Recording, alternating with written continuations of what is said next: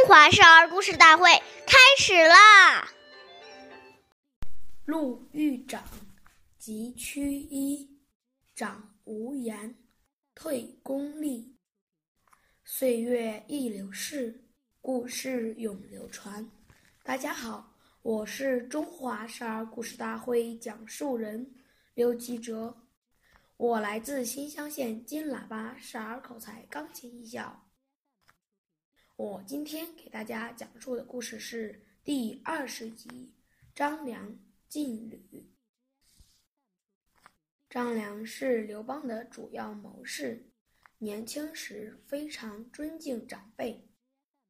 有一天，他在一座桥上散步，一位白发老人坐在桥头上，见张良走过来，故意把脚上的草鞋。甩到了桥下，然后对张良说：“小伙子，把鞋给我找捡上来。”张良有点生气，但见了老汉年纪大了，就照办了。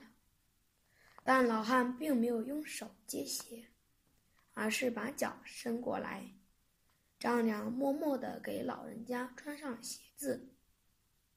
老人笑了。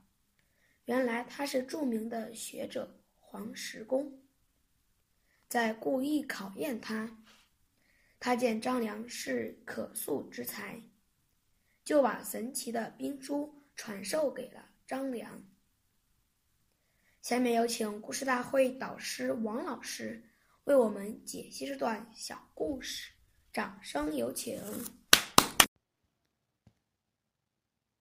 好，听众朋友，大家好。我是王老师，我们把刚才这个故事给大家进行一个解读。这一段故事告诉我们，如果我们见到长辈还慢吞吞、大摇大摆地走上去，这种形象就已经充满了傲慢。文明礼貌看起来是一种外在的行为表现，实际上反映了一个人的内心修养。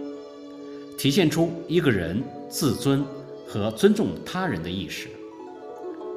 我们说，人与人之间互相观察和了解，一般都是从礼仪开始的。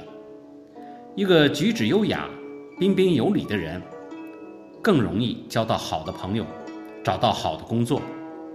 所以，礼貌就是一张金名片。而父母良好的行为举止，是对孩子最生动。最有效的礼貌教育。我们试想，一个满口脏话的家长，想要自己的孩子语言文明，也是不大可能的。